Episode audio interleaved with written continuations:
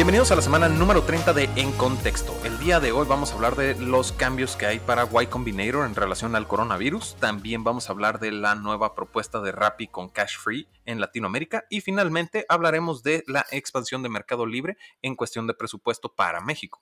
Como siempre, yo soy su anfitrión César Miramontes y el día de hoy, aunque no está a mi derecha, me acompaña mi coanfitrión Víctor Cortés. Víctor, bienvenido, ¿cómo estás? César, muchas gracias. Pues oficialmente haciendo home office a partir de esta semana. Y bueno, la verdad es que no, me gusta mucho hablar del coronavirus. Siento que todas las personas ya están cansadas de ver sus feeds en Twitter llenos de noticias del coronavirus, pero pues por más que queramos evitarlo, siguen las noticias, sigue aquí y pues vamos a platicar de qué es lo que está sucediendo en relación a, a este tema, ¿no?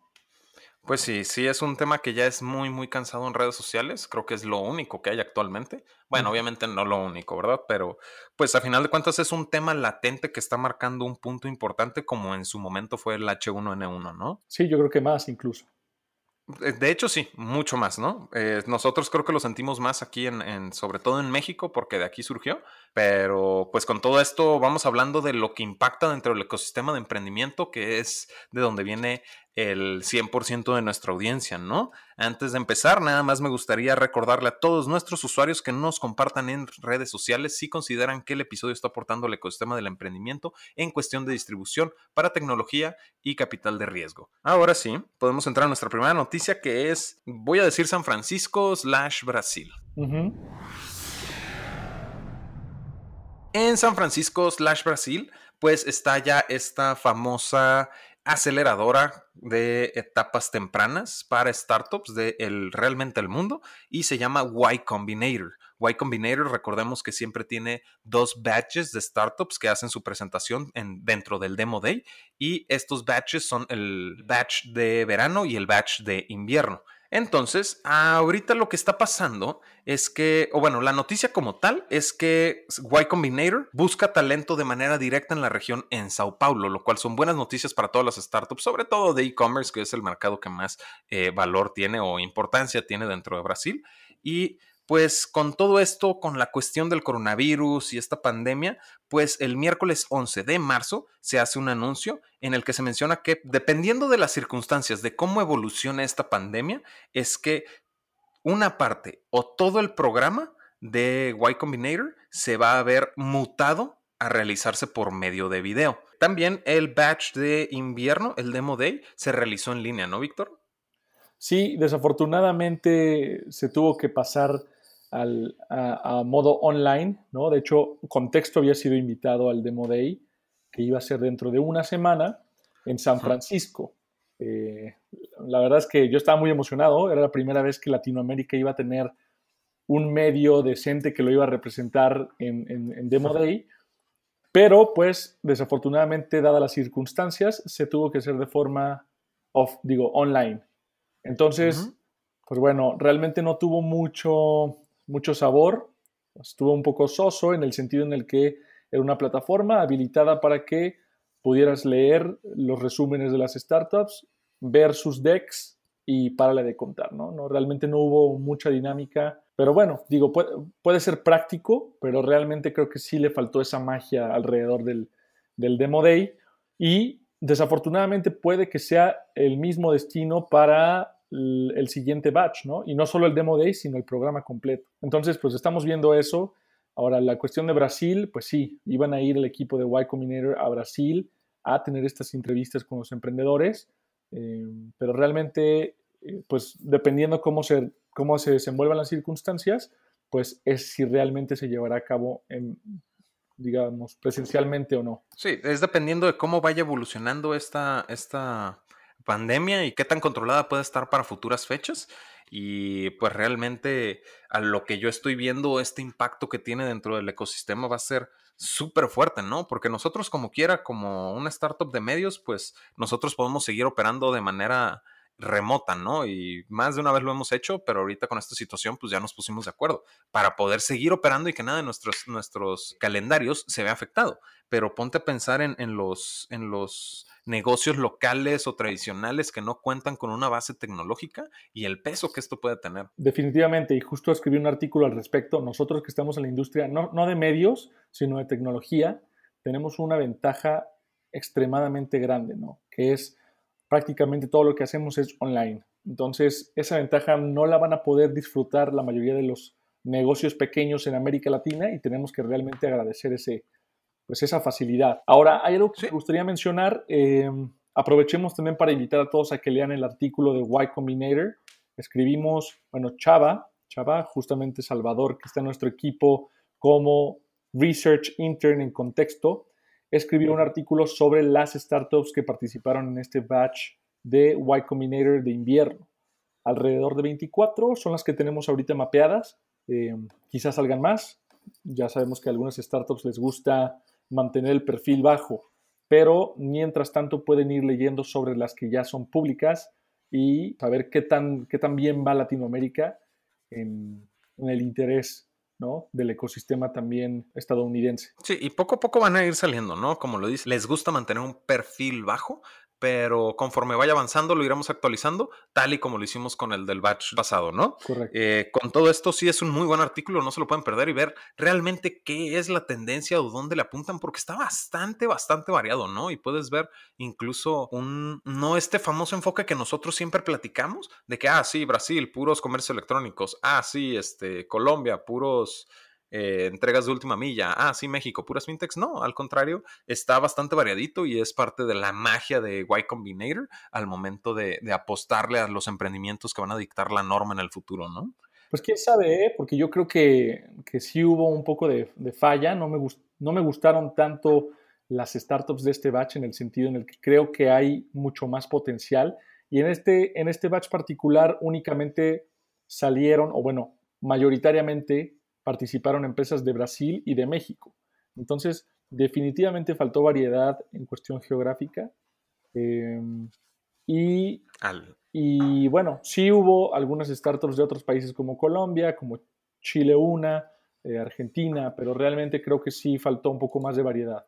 Mm, pues igual y poco a poco van a ir saliendo, ¿no? Porque también el año, el, el batch pasado también se veía medio inclinado, sobre todo México, ni siquiera Brasil, y conforme fueron saliendo ahí de, las sombras, fue que ya vimos que realmente sí estaba equilibrado, ¿no? Si mal no recuerdo. Quién sabe, pues ya son 24 que cubrimos y el año pasado fueron 16. Honestamente, yo ya no creo que salgan más, pero puede ser. Pues sí, algo hemos cubierto en este programa es justo que hay mucho potencial en América Latina y muchos emprendimientos que de cierta manera de pronto ya son un foco de atención para los países, pues de primer mundo, podría decir yo, ¿no? Entonces, digo, poco a poco, vamos viendo, ¿no? Porque también con todo esto sí me gustaría regresar a la importancia de la tecnología dentro de estos temas de la, de la, de las pandemias. Bueno, el tema de la pandemia del coronavirus realmente, porque en este artículo que estabas mencionando, pues platicas del caso de una florería, ¿no? Y lo primero que a mí se me vino a la mente es, ok, como una florería tradicional, lo que va a pasar es que pues yo no voy a poder operar de manera normal, porque tanto mi consumidor no va a salir de casa como eh, mis trabajadores necesitan ser protegidos de que expandan o sean infectados con esta enfermedad. Y entra la cuestión de la tecnología y su valor que hablábamos el episodio pasado o el antepasado, no, no, no recuerdo, creo que sí fue el antepasado. Y es justo, a ver, en este mercado de las flores, por ejemplo, ¿quién es el que yo veo que va a triunfar? Enviaflores.com, que ya tiene todo un modelo de entrega al usuario digitalizado en el que sus operaciones realmente no veo que se vayan a interrumpir porque todo ya está eh, establecido para poderse operar de manera digital, a diferencia de los modelos tradicionales. Y es donde creo yo que tal vez puede ser, corrígeme si me equivoco, Víctor, que Rappi pueda sacar un poco de provecho en esto. Sí, o sea, yo creo que, que Rappi va a ser una buena alternativa. Em, pero yo creo que sí va a afectar a todos, por, quizá no parejo, pero sí va a afectar a todos em, en la cadena de suministro y por lo tanto a, los a los last mile delivery también les va a llegar a, impactar, ¿no? Sobre todo porque creo que muchos rapitenderos van a estar, eh, pues bueno, quizá no van a salir con tanta frecuencia como lo hacían antes. Mm, eso, eso es muy cierto, sí les puedo pegar ahí dentro de la misma operación, pero creo que también negocios tradicionales que se sigan resistiendo a la tecnología pueden, y sobre todo en estas situaciones, pueden estar destinados a un muy difícil 2020, ¿no? Estamos de acuerdo, en eso estamos de acuerdo. Hablando de Rappi, este, ¿qué te parece si nos pasamos a nuestra siguiente noticia? Perfecto. Ok, nuestra siguiente noticia es en Colombia. Sí, Colombia. ¿Qué va a pasar con Colombia? Eh, o bueno, ¿qué está pasando en Colombia, no? Como ya conocemos, existe este unicornio y este monstruo que es punto de referencia para el emprendimiento latinoamericano que es Rappi. Y Rappi en Colombia lanzó hace no más de un mes un programa llamado Cash Free para Latinoamérica. Ahorita solo está operando en tres restaurantes en Colombia. Y esto es, de nuevo, en menos de un mes. Los las zonas como tal se llaman cashless zones. ¿Y cómo funciona esta tecnología? Es prácticamente un código QR que a ti te permite ahorrarte todas las filas al momento de llegar a recoger tus pedidos. Y ha tenido muchísimo éxito este programa que tiene menos de un mes y está en tres restaurantes solamente en Bogotá. De, déjenme recalcarlo. ¿Por qué? Porque estas zonas sin efectivo o cashless zones, pues realmente han tenido un total de requerimientos de 500 mil personas. Entonces, con este boom que está teniendo Rappi, por fin después de excavar tanto y tratar de innovarle tanto, como que ya le pegó un poquito al, oro, quiero decir yo, y pues ya van a eh, expandir este programa a México y a Perú. Definitivamente me parece interesante la tecnología cashless. Em, creo que en estos tiempos hace bastante sentido, ¿no? el hecho de tratar de manejar el menos efectivo posible, pero sin duda veo algo. Yo, a ver, yo soy súper pro tecnología, ¿no? Me encanta que, que, se use la tecnología para eficientar ciertos procesos o mejorar ciertas fallas en el sistema. Y definitivamente uno de esos sistemas a mejorar es el financiero.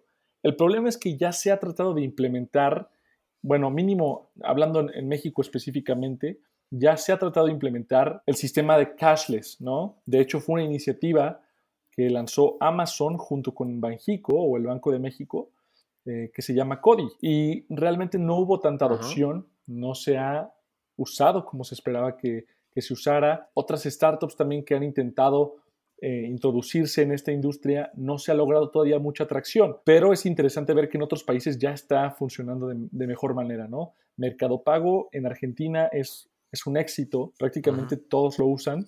Y me gustaría saber cómo, de dónde viene esta diferencia abismal, ¿no? ¿Será por cuestión del proveedor de estos servicios o será que los usuarios todavía no están lo suficientemente educados para usar la tecnología? ¿O qué será, no? Pero me parece definitivamente interesante y eh, eventualmente yo creo que se va a lograr algo, pero creo que la adopción va a ser un poco más lenta en algunos países de Latinoamérica de lo, de lo deseado. Fíjate que eso es algo que menciona eh, Pierpaolo Barbieri, que él le apuesta como fundador de la fintech argentina que es Uala, él dice que el efectivo va a desaparecer dentro de 10 años, ¿no? Es algo que me platicaba en la entrevista que tuvimos y es una apuesta arriesgada, pero también Rappi está consciente de la importancia de la educación en este tipo de pagos, porque al momento de implementar un servicio que requiera con pagos de código QR, ellos mismos dicen que los pagos con QR requieren de educación. Y es algo que también tocábamos en el Finance Disrupted cuando hablábamos con Alex González Ormenot en episodios pasados, que la implementación de tecnologías financieras requieren de una educación al usuario previo a el implementar dichas tecnologías, ¿no? Entonces, con todo esto, pues también sabemos que, o como nos platicaba Pierpaolo, él eh, Walla y Rappi ya tienen como su cierta alianza. Entonces, cuando hablamos de que Rappi y Walla ya están trabajando en conjunto, pues de cierta manera están compartiendo una visión que si bien para Walla es esta parte de bancarizar a las personas, pues también Rappi, pues dentro de su mismo consumo en la plataforma, pues estas visiones se alinean, ¿no? Que va en función de un bien para la comunidad, que a mí me parece súper positivo, hablando de todas estas necesidades que hablas tú, Víctor, de poder educar al usuario previo al uso de ciertas tecnologías, como lo estabas platicando. Y no solo eso, la verdad es que yo creo que existen todavía varios retos que hay que resolver antes de poder hacer una aseveración como esa, ¿no? Yo la verdad no, no estoy seguro, es más, no creo que en 10 años desaparezca el efectivo por completo. Definitivamente su uso va a disminuirse drásticamente, pero desaparecer el efectivo implicaría que las personas que hoy en día viven en la economía informal, tendrían que integrarse, tendrían que fiscalizarse, y esos son temas que pues quizás no sé si al taquero de la esquina o, a la persona que vende fruta, pues estaría dispuesto hacer, ¿no? O, tener los ojos del fisco todo el tiempo vigilándolos, algo que en este momento quizá no hace. Entonces, e, e, existen ciertas implicaciones diferentes como para poder hacer una aseveración de ese estilo, pero definitivamente en lo que concuerdo con, con Pierpaolo es que sí se va a bajar el uso del, del efectivo y el pago con plataformas virtuales va a ir en aumento drásticamente en los próximos años. Sí, en eso estamos de acuerdo, porque de hecho no me había puesto a pensar en toda esta parte del comercio informal, que creo que es lo primero que debí de haber considerado, porque sí, en efecto, este, todo esto funge a través del brincarse muchas reglas ya establecidas, ¿no? Y mueve toda una economía y todo un universo en el que, pues de manera privilegiada, nosotros no estamos tan relacionados con, ¿no? Ahora, con todo esto, ya podemos saltar a nuestra última noticia, y esta última noticia es de Mercado Libre. Mercado Libre, que es esta, pues, empresa argentina, o bueno, startup argentina, porque siempre nos dicen que... Startup no es. Es que todo el mundo nos dice que es startup, nosotros no lo consideramos startup, pero si más de una empresa que nosotros categorizamos como startup la contrastamos con, con Mercado Libre, hasta cierto punto sí se pierde si deja de ser startup bajo ese mismo criterio. Entonces, voy a decir startup de mercado libre. Digamos una compañía mejor. O bueno, eliminemos esa palabra y el emprendimiento de Mercado Libre es, eh, ya habíamos hablado de ellos en episodios pasados cuando destinaron un presupuesto de alrededor de 920 millones de dólares para Brasil, para fortalecer su logística e incluso su brazo económico que es Mercado Pago, ¿no? Pero también para México se hizo el anuncio o la noticia de la que vamos a hablar es justamente los 420 millones de dólares que ahora tiene destinado para México. Y este anuncio lo hace David Hazen, que es el country manager de Mercado Libre. Y pues finalmente la intención de todo este dinero destinado a México es el expandir su oferta de productos. También van a optimizar su red de logística en los nuevos almacenes y finalmente es el incrementar la conveniencia del consumidor, a lo cual pues estamos hablando de que si Mercado Libre ya desde que se estaba eh, expandiendo la cantidad de inversión que le estaba metiendo a Brasil para competirle a Amazon, pues obviamente en México le puede estar pegando también un poquito más fuerte a Amazon, ¿no? Es difícil, sobre todo por la cuestión de logística que creo yo en lo personal que es lo que se tiene que mejor implementar para poder optimizar los costos y los riesgos dentro de la misma operación de una plataforma de este estilo. Pero no sé tú qué opinas, Víctor. Sí, definitivamente, César. La verdad es que Mercado Libre no solo está compitiendo con Amazon, se está compitiendo con Amazon en cuestión de e-commerce, sí, definitivamente, pero también está compitiendo con todas las startups fintech en México, tratando de quedarse con el bolsillo del consumidor y el teléfono del consumidor, ¿no? Porque a fin de cuentas, todos quieren ser esa aplicación número uno con la cual los usuarios pagan, compran, envían dinero. Entonces, realmente es un mercado bastante competido y va a estar muy buena la competencia. Ahora, Mercado Libre recibió un préstamo de parte de Goldman Sachs el año pasado. Recientemente eh, forjó una alianza con PayPal y compró una startup que se llama Lagash. Entonces, son acciones que nos indican que Mercado Libre viene con todo en cuestión de acaparar el mercado y no dejar espacio a otros competidores, sea Amazon o sea una startup pequeña. Entonces, definitivamente hay mucho que, que vamos a ver en los siguientes meses y me da me causa mucho interés, me da mucha curiosidad ver cómo se va a desenvolver todo esto. Y me gusta saber que es un mercado, perdón, un competidor local el que está tratando de quedarse con el spot número uno. O sea, eso realmente me gusta, eh, tener alternativas regionales para mercados de ese tamaño.